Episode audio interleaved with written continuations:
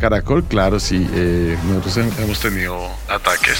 Yo recuerdo bien, yo estaba en turno precisamente. Vimos el mensaje del ataque como usted está siendo hackeado, XXX, su información puede ser secuestrada. Bueno, en ese momento uno no sabe cómo responder a eso.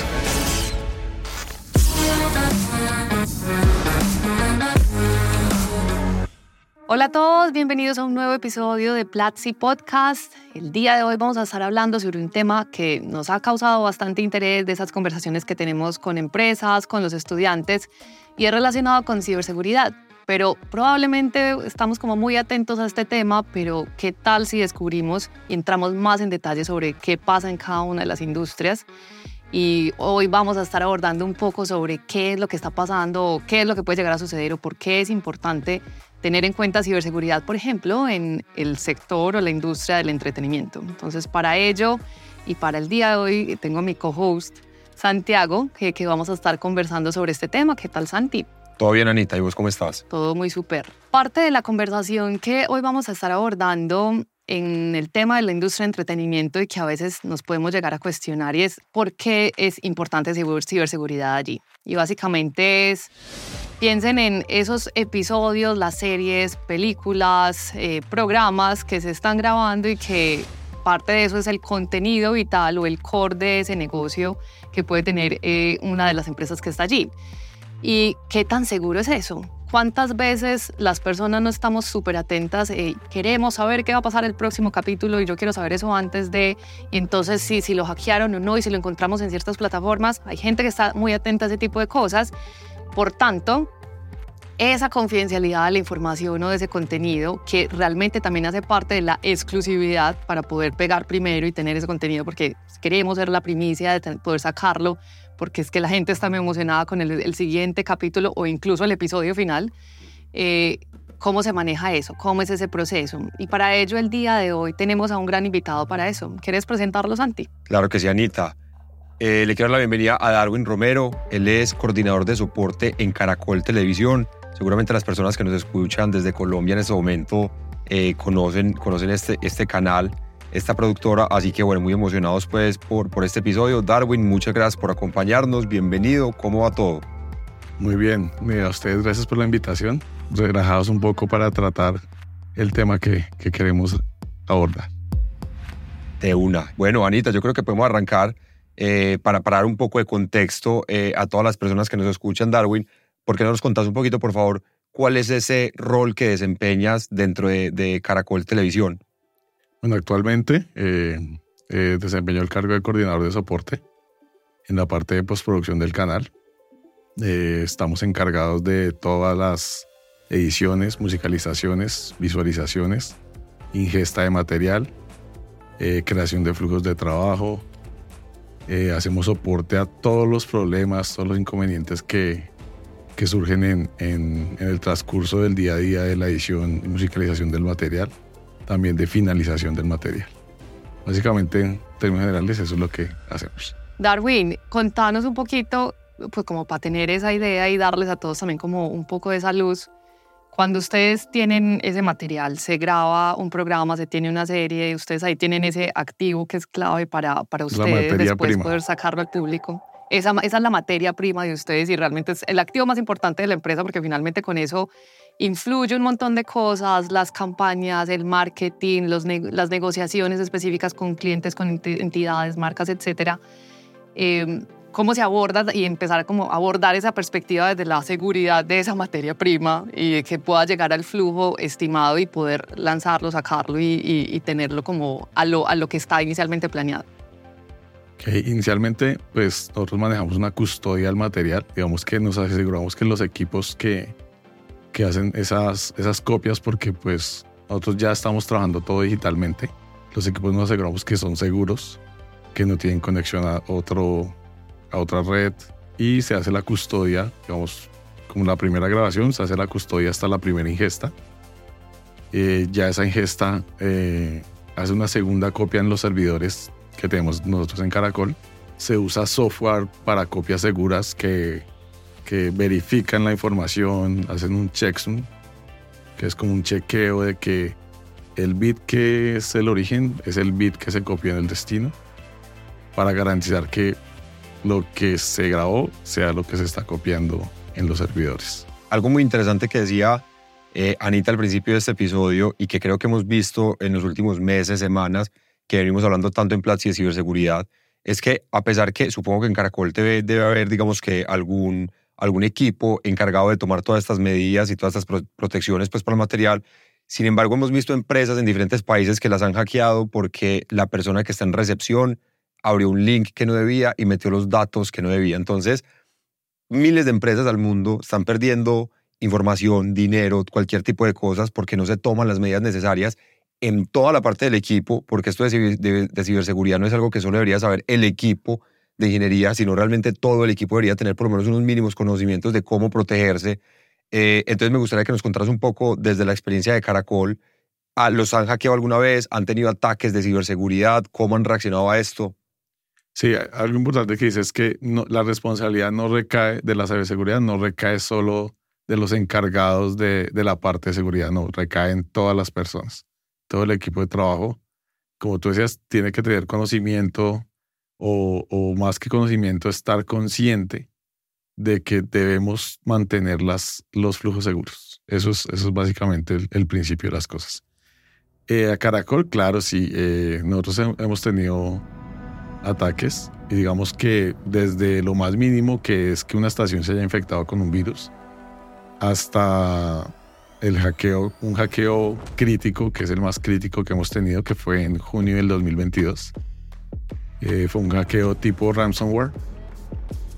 Y, de verdad que eh, es, fue, un, episodio muy difícil, o sea, muy, muy complejo para nosotros.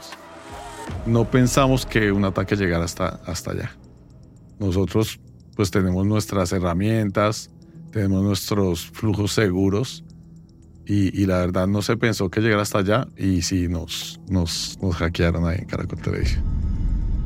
Darwin, y, o sea, digamos que ese momento cuando uno se da cuenta, me hackearon, eso es que pánico, pánico en la empresa y comité y organicemos y pues porque finalmente si es un activo importante de la empresa, es qué vamos a hacer todos, porque es que esto le toca y le compete al, al gerente, al directivo y al equipo de trabajo que tenga que estar involucrado en eso. ¿Cómo fue esa primera reacción? Porque incluso sé que también esto es como un tema para muchas empresas de, ay, yo no le creo a eso, yo no tengo información importante. Y después lo hackean y es como, y entonces... A veces piensan que eso solamente le pasa a los bancos, a las empresas de software, a las empresas de internet, pero eso le puede pasar a cualquier persona. Y entonces, cuando llega ese ransomware, ¿qué pasa? O sea, digamos que nosotros, como, o sea, les voy a contar así como general cómo fue el, el, el proceso. Eh, eso fue, yo recuerdo bien, yo estaba en turno precisamente. Eh, eh, empezaron a reportar ciertos errores las salas. No me puedo conectar, me está saliendo este error, no me abre la aplicación. Desde la parte de soporte, pues nosotros lo, inicialmente lo tomamos como que pues eran errores que se estaban generando simplemente.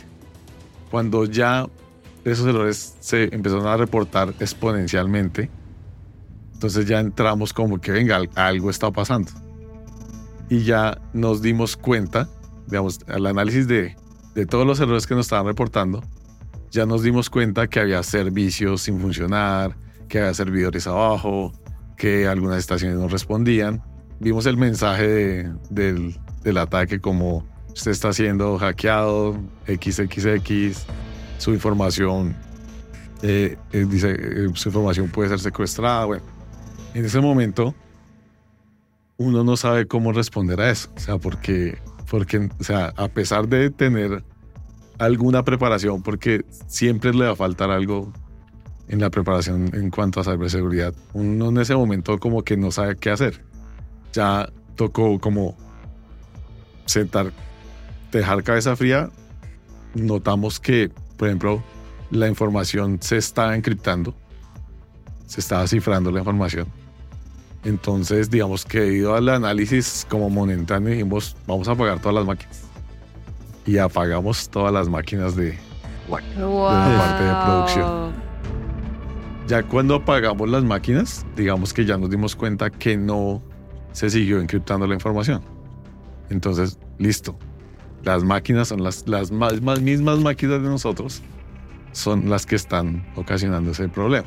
Ya cuando, digamos, ya cerramos la, la, la, la ventana de que se siguió encriptando la información, allá entramos a ver cómo vamos a responder. Como decir, mirar los daños. O sea, mirar los daños que, que A ver qué vidrio se quebró, pero Eh, realmente es qué dato y cómo quedó. Exactamente, exactamente. Ahí ya pues digamos que cada cabeza de, de- de área nos reunimos y, y- y bueno, está pasando esto, esto, esto. Obviamente se le informa al que se le tenga que informar. El ataque nos paró todos los servicios. O sea, en postproducción no se puede hacer nada. Pero tenemos la presión de la emisión de, televisión. Entonces, no podíamos, o sea, no se podía hacer nada, pero teníamos que responder la emisión de televisión. Entonces, tenemos que levantar para soportar la, la emisión y seguir corrigiendo lo que está dañado. Esa parte es súper, súper importante. Nosotros digamos que ya tenemos unos planes de continuidad de negocio. Entonces, pues, y los hemos preparado y, siempre se hacen sus eh, simulacros. Entonces, entramos a- a aplicar el plan de continuidad de negocio. Yo, a mí me surgió una duda y es, ahorita mencionabas que fue obviamente un momento muy difícil, uno darse cuenta, el, el pánico también que eso genera de esto hasta dónde está llegando, cortamos servicios, o sea, apagamos todo, desconectamos, vemos los daños.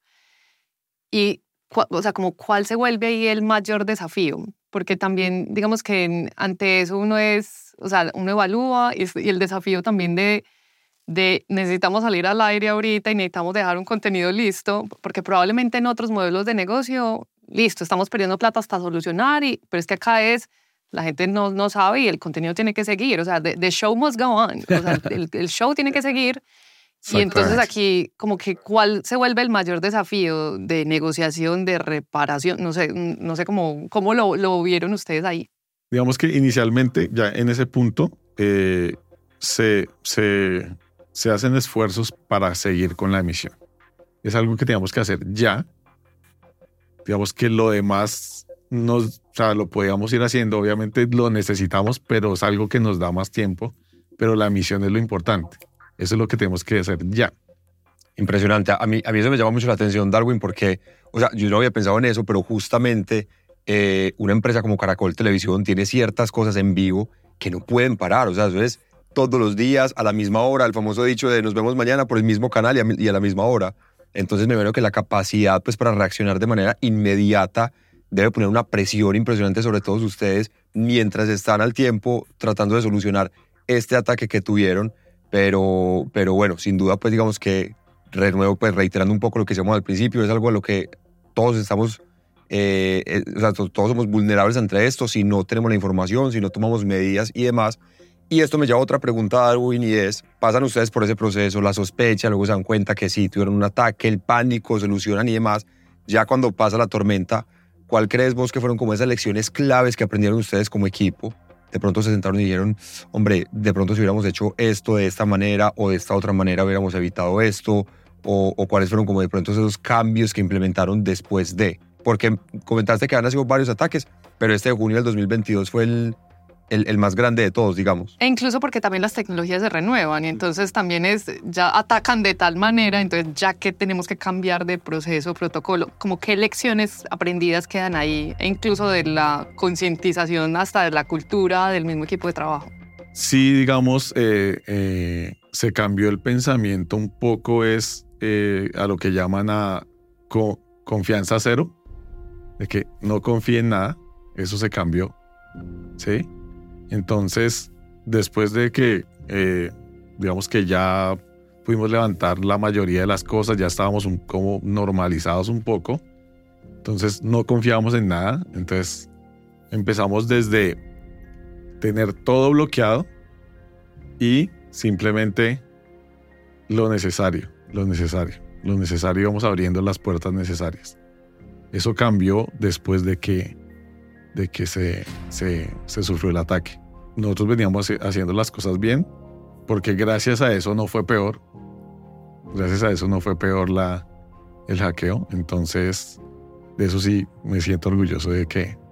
¿Qué fue lo peor que pudo haber pasado Darwin? Si no hubieran estado preparados, ¿qué hubiera sido lo peor que les hubiera, que hubiera podido haber pasado en ese ataque? Lo peor es que hubiéramos perdido la materia prima de del canal. Eso hubiera sido claro, lo un peor. contenido, información, un episodio, un algo. Exactamente. No puedo, no puedo decir, no, no se perdió nada, todo, todo fluyó, Claro. todo. Sí, pero fue mínimo, fue mínimo en cuanto a material, en cuanto a grabaciones, fue mínimo el- la- las pérdidas. Entonces, Gracias a que igual ya tenían ciertos, sí, sí, digamos que ciertos mecanismos de defensa. ciertas, ciertas formas que teníamos, eh, que estábamos haciendo bien, nos, nos funcionó y, y eso nos ayudó muchísimo. Darwin, a mí me surge una duda y es, ¿ustedes también tuvieron algún apoyo externo, entidad, eh, consultores e incluso hasta las aseguradoras que también tienen como unos niveles específicos en el tema de la información? ¿O fue también solo respuesta de equipo interno que, que salió a, a salvar de esto?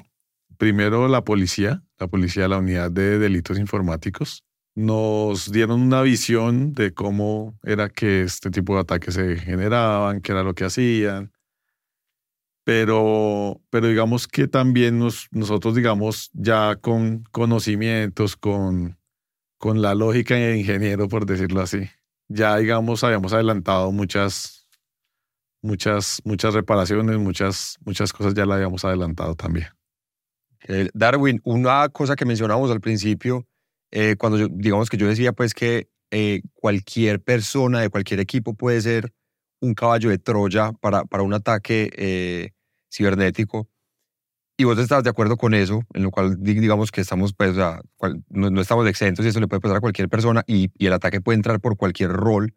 Eh, ¿Qué están haciendo ustedes como empresa y, y digamos que qué han hecho para adaptar una, un, un mindset una mentalidad como de protección, de, hombre, eso nos puede pasar, seamos, tomemos estas medidas, eh, ¿cómo lo han hecho como empresa?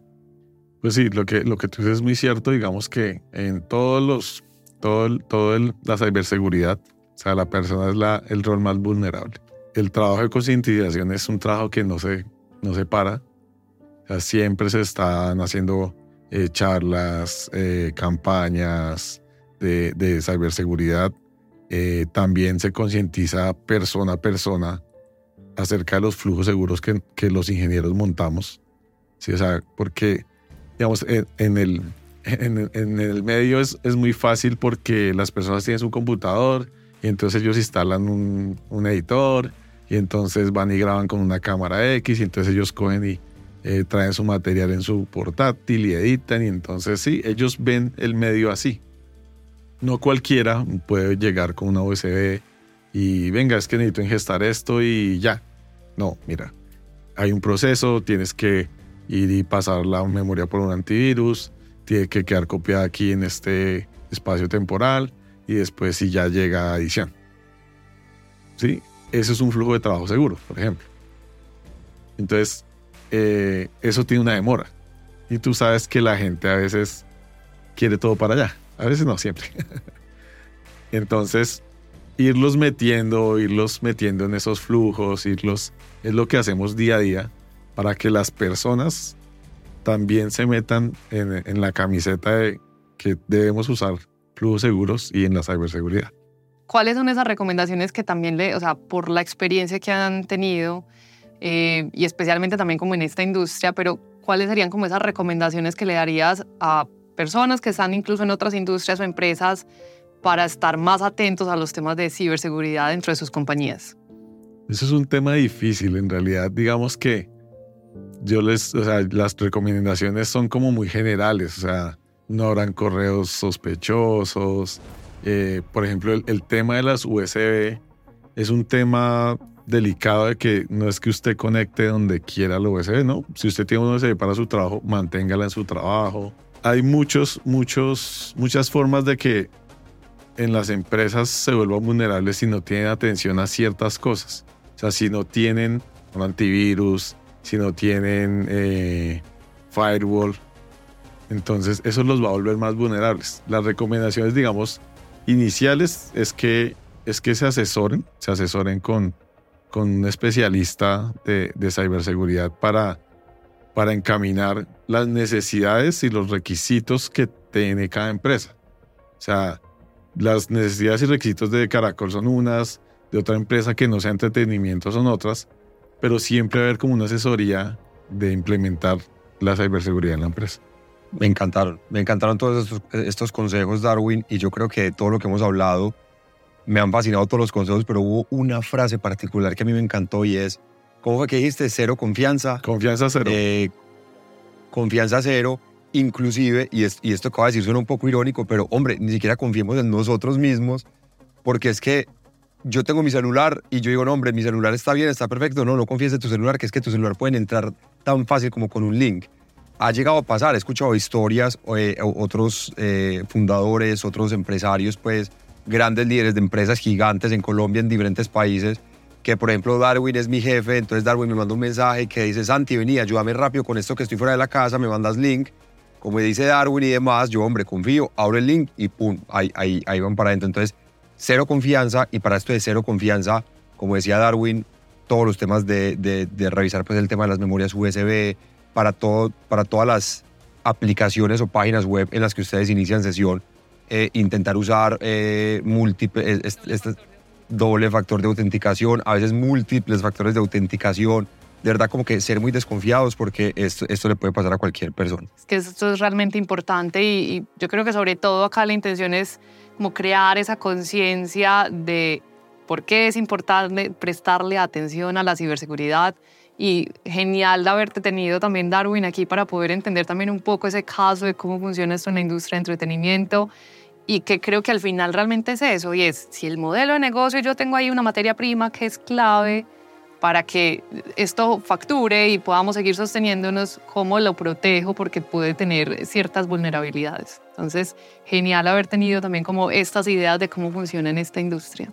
Una, una cosa que se me olvidaba también, y, y, es algo que no, que no tratamos, es que sí, preparémonos, o sea, preparémonos eh, para tener todo seguro, tengamos buenas herramientas, buenos antivirus, eh, buen monitoreo de estas, pero también preparémonos también para que cuando nos pase la recuperación sea muy rápida. Porque, porque, porque este tema de, del hackeo, o sea, en algún momento, o sea, puede volver a pasar. O sea, pero y ahí ya depende de cómo nos vamos a recuperar y qué tan rápido nos vamos a recuperar en eso también. No estamos exentos de que nos hackeen e incluso que nos hackeen múltiples veces. Exactamente. Entonces también hayan esfuerzos para, para, ese, para ese trabajo de recuperación rápida que, que es importante también. Inclusive eso, ahí para, para complementar, que me, me pareció muy interesante lo que dice Darwin, hay casos en los que de pronto alguien dirá, hombre, me voy a poner aquí en la mira a Caracol Televisión y los voy a hackear pero hay otros mecanismos en los que los hackers simplemente están enviando cientos o miles de ataques al día, esperando a ver quién cae, como, como en esa, esperando a ver como a quién pescan, ¿cierto? Y súmale... Así que... Esta, eh, perdón que te interrumpa. Y súmale eh, la inteligencia artificial. O sea, ahorita con la inteligencia eh, artificial, exactamente. pues más fácil, o sea, más fácil van a, a poder entrar. Absolutamente. Totalmente, totalmente. Y que así como en este caso Caracol TV uno de los más grandes fue en junio del 2022. Seguramente al día siguiente pudieron haber recibido otros cinco ataques y al día siguiente otros diez. O sea, e, esto puede pasar cualquier día y puede pasar múltiples veces en un solo día. Así que, y clave eso que dice Darwin, no solamente estar preparados para defendernos, sino también estar preparados para el después de, en caso de que, de que ese día pues nos, nos toque a nosotros. Así es. Bueno, Darwin, muchísimas gracias por compartirnos, por contarnos también un poco cómo es ese proceso, darle claridad también a todos los que nos escuchan o nos ven sobre cómo funciona también el tema de ciberseguridad y por qué es importante en una empresa, en una entidad que trabaja en temas de entretenimiento. Y es al final no olvidarnos de que es importante proteger porque es que hay una información, un contenido que hace parte del core de mi negocio y si yo no protejo lo que hace parte del core de mi negocio, pues entonces soy vulnerable, no voy a tener una exclusividad, no voy a voy a probablemente incumplir muchos de los planes que tenemos. Entonces, al final, esto cómo impacta el modelo de negocio eh, de, lo que, de lo que estamos haciendo. Entonces, no olvidemos eso de ciberseguridades para que finalmente también la empresa continúe y siga y no, no, no dejar esas vulnerabilidades ahí al aire. Así es, tal cual. Y a todas las personas que se conectaron, recuerden seguirnos en sus plataformas de streaming favoritas. Esto es Platzi Podcast. Muchas gracias, Darwin, y nos vemos en un próximo episodio. Gracias a ustedes también. Que estén muy bien.